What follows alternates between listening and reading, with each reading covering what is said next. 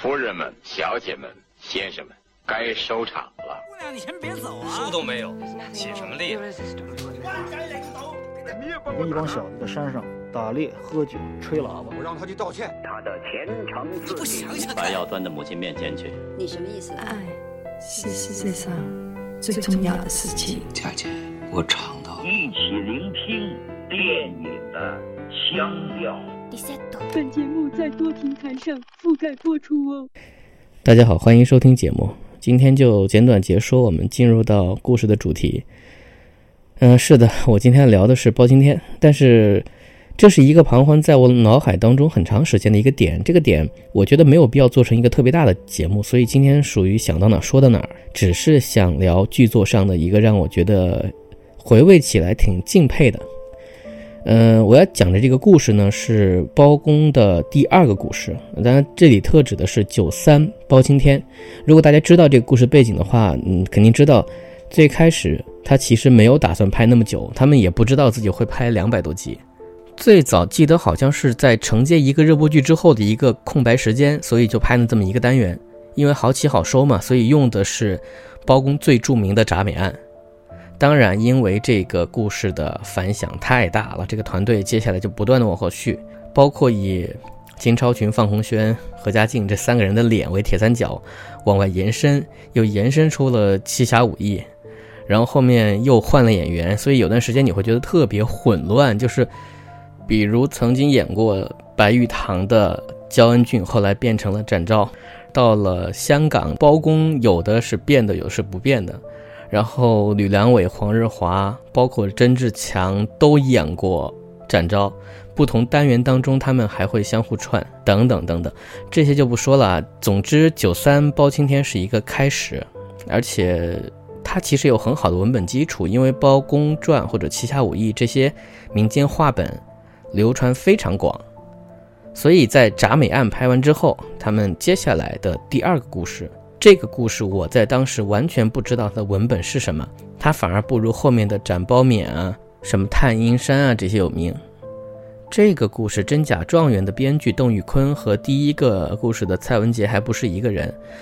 呃，如果你查作品的话，你会发现他往前倒，就是丁善喜的一些作品，像什么《落英侠》这样的编剧是他。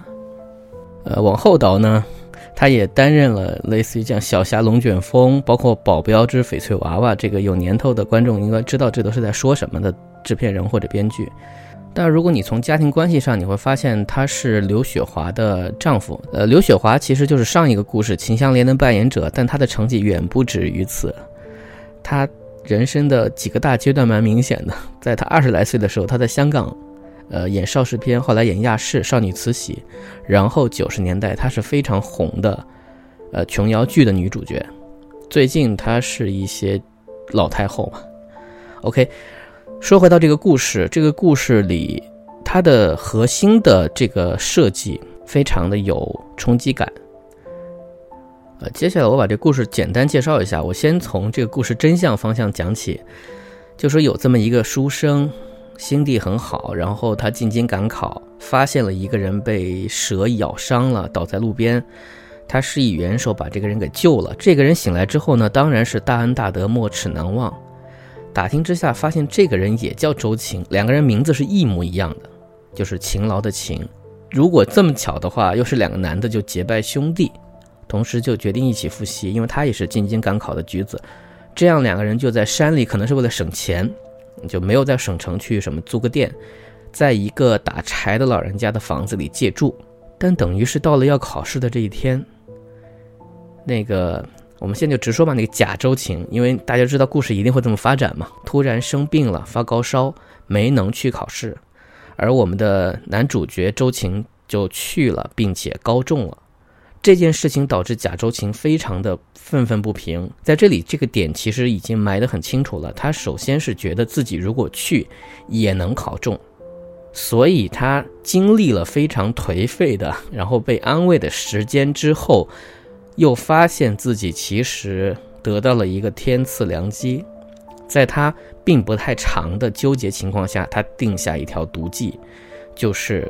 他决定暗害这个人，然后自己带他去获得这个嘉奖。在他心目当中安慰自己的方式说：“这个状元本来就应该是我的。”所以他请周琴吃饭，同时说了很多很假的鸡汤的话，但是在酒里下了毒。所以真周琴喝了酒之后，首先毒酒毒哑了他的嗓子，然后毒酒泼到面门上，把他的面部损毁了，眼睛也弄瞎了。再然后贾周琴抽出了刀剑。将他的双手给斩，怎么说？不是砍断了嘛？就至少你理解是挑断手脚筋了。总之是不能拿东西了。当然，这一切啊，就是说我们要说贾周琴并不是有意这么干的，他是想要增加杀死另外一个成年男性的胜算，所以他搞了这么多幺蛾子。但是就在他要杀死对方的时候，呃，那个老人家出现了，并且拦住了他。所以，这个见证他们两个人是兄弟两人的这样一个人也被他杀死了。但是拦住了他之后呢，真周琴就逃掉了。我这么复杂的说这个，其实是想让大家注意一件事儿，就是虽然逃掉了，但是此刻的这个周琴，他变成了一个目不能视，然后嘴不能言，手不能写，而且脸部被严重损毁，也没有人认得出他是谁，他只有耳朵听得见。的这样一个人，这是一个设定，这个设定导致了后面我要讲这个故事的，我觉得非常重要的一点。所以这个人大难不死，兜兜转转跑进了京城，来到了一个叫花子可能取暖的破庙，然后被一个女孩给收容了。本着同命相连呢，这个女孩把他给救治了，从此把他当一条狗吧。但这个话没有任何歧义啊，因为没有办法沟通，这样分他一口吃的，他活下来了。但是他并不知道他是谁，直到后来他们遇见了包拯，他们报了案，想要把这个冤屈所肃清。在另外一边呢，这个贾周琴因为去面圣之后，他确实有才学，所以他得到了赏识，然后并且被王丞相纳为了女婿。也是在这几个月，很快的入了洞房，并且他的这个妻子已经怀孕了。这两个人的人生，因为这一场毒计，因为人心的这个恶念的放大。走向了如此不同的两个极端，当然最后因为包拯的刚正不阿，然后去调查，然后反复证明的情况下，终于把这个假状元送上了这个应该是什么虎头铡。而且这里有一个不太重要的小延续，就是这个故事里王丞相这个人，在上一个故事里呢是。极力想要帮助秦香莲，想要为她的冤屈去伸冤的这么一个很好的角色，为此他确实有一点不惜得罪陈世美。在包拯入局之前，很长一段时间都是他在收容秦香莲母子三人，并且也是他在试图去试探，想看清楚这个人到底是不是撒谎，以及陈世美到底是不是如他所说的那样一个人。这里王丞相还挺出彩的这个角色，结果到了这一步，就等于。板子落在你自己身上了，就其中有一些特别尴尬的部分，但是也同样会出现一个角色，就跟那个公主一样，她的女儿也会一哭二闹。就是事情已经这样了，我都已经有她的骨肉了，你难道要什么？我们母子生下来就孩子生下来没有爸爸吗？所以她也会特别为难的去怎么说？虽然不能说徇私枉法吧，会以一种方式想要留他一个活命吧。但这里贾周晴自己作死了。这个故事总体的规模是这样。我重看的时候，突然发现一个点，这个点导致了我会很认真去审视这个故事的一个编制方法。因为我刚才讲的是底啊，那故事如果是这么讲，当然是不好看的。所以在这个包青天的剧本当中，他当然一开始是反着讲的，就首先讲的是鸣冤，然后讲的是包拯去拜访王丞相。认识了这个当今最热的这个状元，以及这个，啊，不能叫驸马，就是丞相的这女婿，然后谈吐啊、才学啊，都给他留下了非常好的印象。青儿，你还没有见过包大人吧？是，包大人三个字早已如雷贯耳，小婿还无缘拜见。嗯，快见过。包大人，这是小婿周琴。晚上周琴拜见包大人。好说好说。周师兄才高八斗，简在地心，包拯早就久仰。没事了，你下去吧。是。先去歇着。叶帝年纪大了，不宜多喝，你应该劝阻他才是。谁劝阻得了啊？他们是既贺喜殿，又灌我酒，还要我即席做一首砍字的寿诗。我幸未当众出丑，连包大人都夸我。好好好，哎，怎么怎么？不要大惊小怪。哎，不不不，这不是大惊小怪，这叫慎重其事。再过不久，我周琴即将有后，爹爹也即将有了外孙，岂能掉以轻心？嗯，还不知道是男是女？是男是女都是有后啊。好柔儿，我周启真是前世修来的福气，娶妻如你，我死而无悔。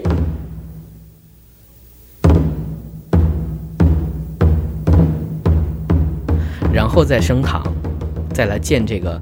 其实他不知道这个什么人，他只知道这个人可能要报案。那么我们要想一个问题，在这个故事里面，大家记住，又哑又瞎又不能写字，他怎么报案？他身上的这些伤痛和这些残疾，已经几乎损毁了他投出信息的所有可能。从情感上是。这个故事的第一集的后半段才会对观众揭示出他的闪回部分，但是在故事前半段，他依然使用一种特别恐怖片或者很 cut 的方式，在电闪雷鸣当中，一个如鬼魅般的人在草丛当中，还有那个小乞丐特别没来由的在雨夜当中去拦住轿子喊冤，但喊什么冤他不知道。包拯在破庙那一段，跟这个周晴在简单的交流之后，他理解到了这个人身上既然这么惨。一定有冤屈，而在他说完这句话之后呢，周晴立刻用头抢地，就拼命的磕头。那任谁也知道这个事儿肯定得要处理一下了，所以首先是非常简单的让他去治伤，或者是离开这样一个污秽的环境，洗干净之后再来升堂来走程序。呃，这是我说的，后面就是他去见那个假状元的这个过程。但是即便这样，我们还是会犯嘀咕。如果你知道这个故事的底的话。但即便这样，我们还是会犯嘀咕，因为从现实逻辑来说，他到底怎么传达他的消息？就算你看到后面，你发现很长时间他都是用嘴叼着笔在纸上写字，来讲述他自己的闪回，而且由于一个现实逻辑，就是用嘴在纸上写字这个事儿，其实一张纸写不了几个字。所以在后面呢，他开始写的时候，很快就变成旁白，然后就进入到闪回部分了，因为他没办法让你真的一个字一个字看他去写。但是在此之前，那他用什么方式导向，让包拯明白，让周围的人都知道他到底想干什么呢？这样一个如此神秘的人，没有任何来由，这个跟他在一起生活了七八个月的小乞丐，除了。喊他叫可怜人，其实完全不知道任何他的消息，他身上也没有任何能证明自己身份的东西，就是这么极端，怎么能够在某一场戏里面把方向给导对呢？我知道很多人即便看过这个剧，可能也忘记了。呃，前面铺垫这么多，当我说出答案的时候，可能你们也不要失望啊。从一个创作者逻辑，我自问得到这些限制。甚至只能这样限制好故事才会好看，因为它特别特别的难嘛。换一个人，甚至像小乞丐说的，他也报过官了，结果来几个捕快，然后也问不出什么呀，还把他骂了一顿。就是在这个剧本里面，基本把其他所有路都堵死了。他们是很努力的在寻求救济方式，没有办法，所以也突出包拯的耐心。虽然在公堂之上，他还是要走流程。但确实，我也不是能掐会算，我也不知道你肚子里是什么。而且在这个过程当中，我发现编剧其实还是很沉得住气的，就他完全没有急着去把这个人的事儿讲清楚。假如你没有看过这个故事，你也猜到了，我既然前面铺垫了一个宰相的女婿，那这个人肯定和这个案子有关，对吧？那想都不用想。可是他就能够在整个审谈过程当中。反复的去试，像一个双盲测验一样，尝试的用各种方式去探测、去预估，有各种各样的尝试和失败的努力，你才会焦灼。像小乞丐说了一些比较粗鲁的话，还要训斥一下，甚至当导向比较明确的时候，他还是要训斥一下，说你居然敢如何如何，这些流程要走，观众其实会很急，说你快点给我讲到底发生什么事情了。可是还是回到那个问题，到底是怎么导向这个事儿和新科状元有关呢？真正改变或者让他们找到方向的那一刻，是因为泪水。我在这描述没有意义，我们来听一下原声。哎，你瞧，我弄回来很多好吃的。对不起，我忘了你瞧不见。那你闻闻看，猜猜是什么？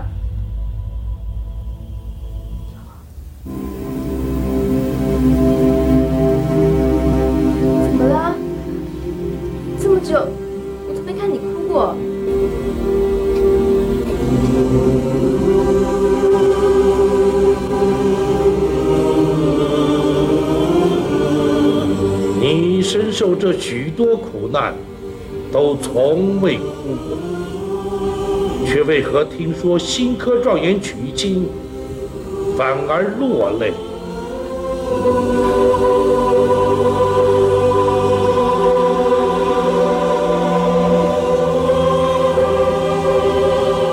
你手不能洗，口不能言，只能点头摇头。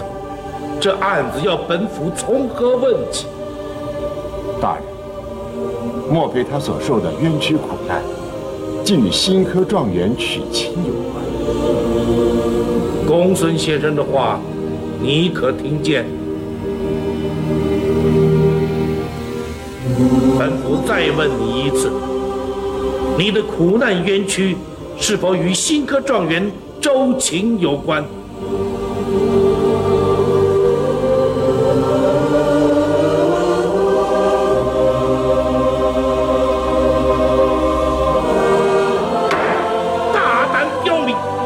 新科状元周秦乃一饱学书生，人品学士，本府都曾见过。你居然敢在大堂之上胡攀乱舞，本府绝不轻饶！